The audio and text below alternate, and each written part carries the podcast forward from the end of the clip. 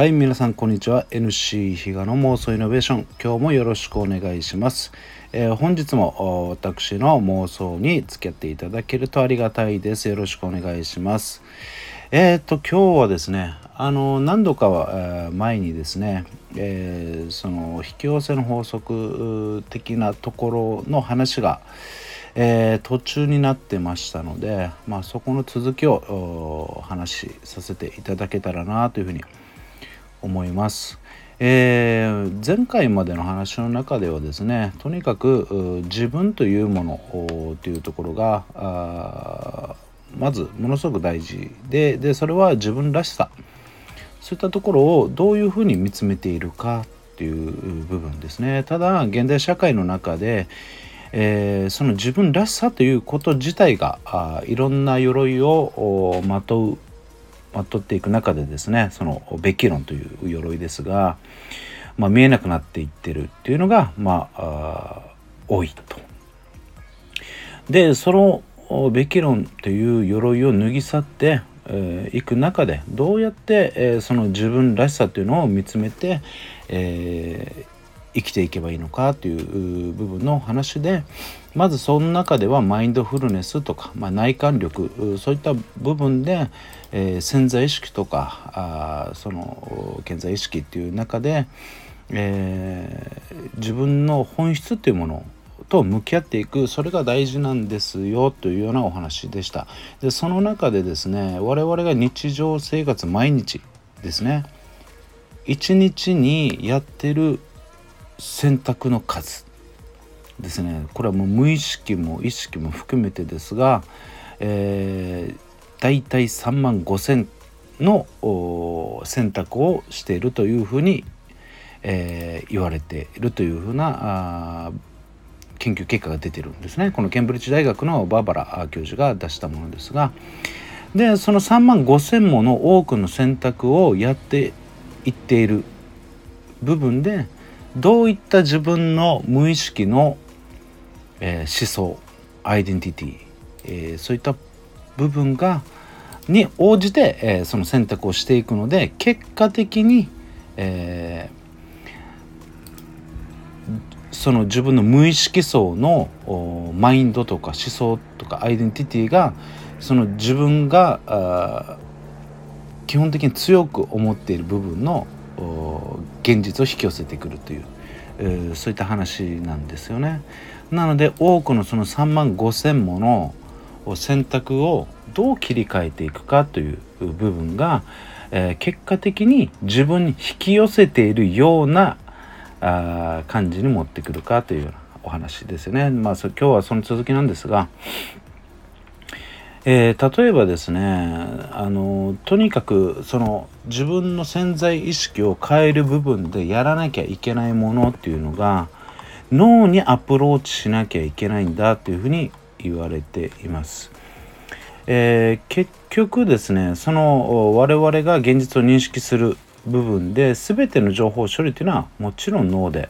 行っていっていて、えー、それは五感を通じてですね視覚聴覚嗅覚触覚味覚などの、まあ、五感を通じて、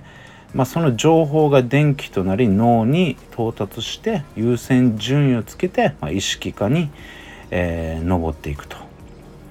そういった中で意識の取捨選択が行われているというんですね。その情報処理をしている脳の部位というのがありましてそれが毛様体不活系、えー、通称ラスと言われる部分なんですがそのラスというところは自分の物事の優先順位を基準に情報を意識上に表面化したり意識から遮断というふうな部分で取捨選択しているというんですね。つまりですね自分が望む情報と望まない情報脳がオートマティックに振り分けているという部分なんですね。さらにこのラスが情報処理の際にネガティブな情報を選択してしまう個性があるのでネガティブ思考を行うとそれが優先的に選ばれてしまう。いいですか？ここ超重要な部分ですよね。ネガティブなネガティブマインドだと結果的にそこを無意識層の部分で脳がそこにシフトをチェンジしてしまう選んでしまうということなんですよね。なのでそこのラスの情報処理機能をうまく使い意識したい情報を優先するように脳に働きかけることで結果的に自分が望む思考を現実に現実化するそれが、えー、その未来を引き寄せてるという状態に持っていくというその脳科学的なところの部分なんですよね。それがさ、えー、前回とかに話してた実はその意識とか無意識の脳科学的な分析というか、えー、紐解き方という形なんですね。じゃあその具体的に脳へのアプローチどうやるのっていう話なんですが、えー、とにかく有効だというふうに言われているのがセルフトークというものがあるそうです。えー、我々はですね我々人間は無意識的に頭の中で自分自身といろんなあ話をするというふうに言われています。これはあ最初に、えー、冒頭に言った前回から言ってるそのケンブリッジ大学のバーバラさんがも同じようにおっしゃってたんですが、えー、とにかく1日に話す単語が1万6,000語あるんだっていうのアリゾナ大学の研究でもあるんですが、まあ、同じような感じでそのセルフトーク自分の中でしゃべべらなくても考えてる言葉が 1, 1日2万語もあるそうです。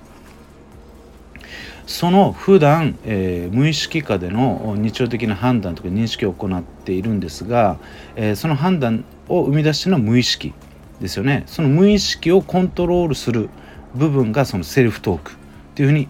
言われているなのでその2万語にも及ぶセルフトークをネガティブなものにするのかポジティブなものでやるのかで、え、その脳のラスの部分が引っ張られる部分が変わるっていうんですね、え、ポジティブに引っ張られるのか、え、ネガティブに引っ張られるのかっていう部分で変わってくるなのでそのゴールを達成するイメージをビジュアライゼーションというそうなんですがそれをしっかりポジティブなところに持っていきながらセルフトークを行うっていうことなんですね。さらに周りの人間関係を変えることでさらに無意識を変化させるっていうオプションテクニックもあるというふうに言われています。なのでとにかく意識的に言葉をポジティブなものにしてそれをセルフトーク自分の中で考えてる言葉ですらどん毎日毎日どんどんどんどん意識的に積み重ねてそういう言葉遣いをしていく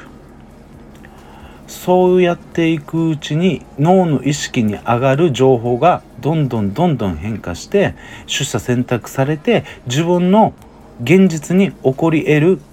ものがどんどんどんどん切り替わっていく。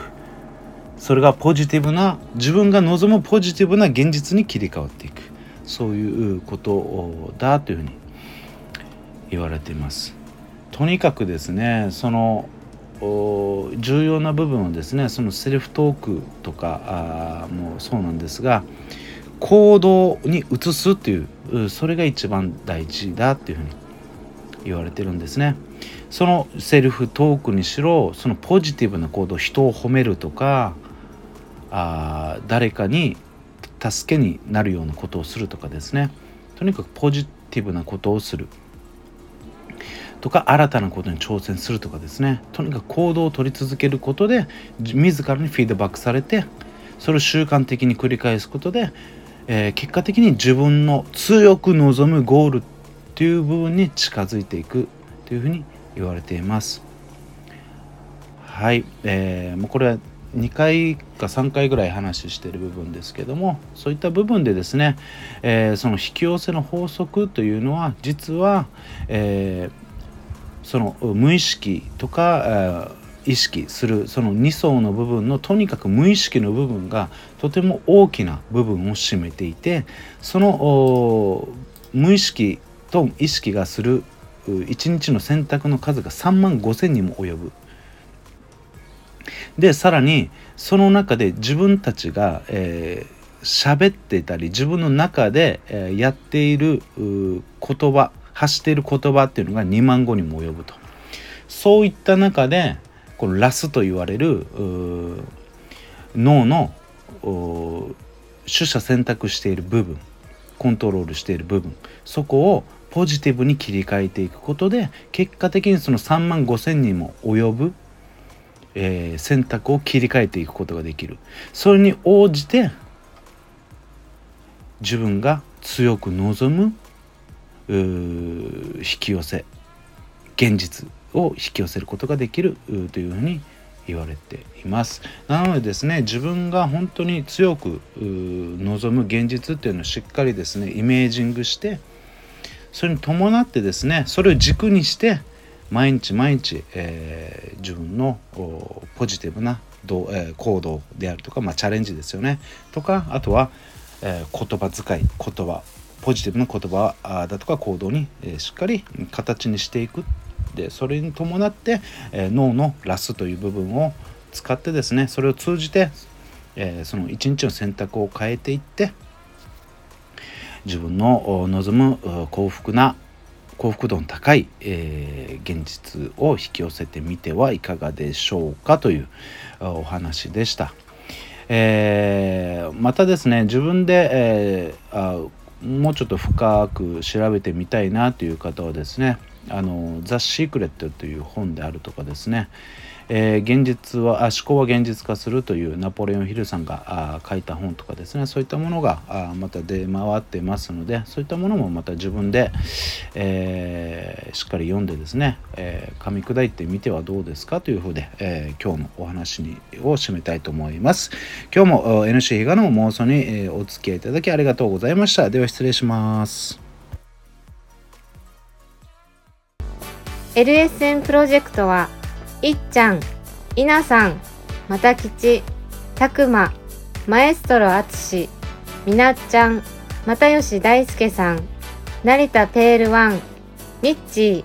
ーの協賛でお送りいたしました。どうも皆さん、やんばる坂モーリーの森です。やんばる坂モーリーは、名護十字路徒歩1分以内にあるアメリカンレトロな酒場です。オールディーズの BGM とアメリカンな空間は初めてなのになぜか懐かしさを感じられる店内で。おすすめは10時間じっくり丁寧に低温調理した牛タンと店主秘伝の燻製香る自家製ウイスキーで作るハイボールは絶品です。ぜひフラット遊びに来てくださいね。電話番号は070-3803-7889 070-3803-7889待ってます。LSM レディオは株式会社エナジックインターナショナル南西食品株式会社スパイスカレー研究所沖縄ごはんよしひこやんばる酒場モーリー有限会社ゆい設計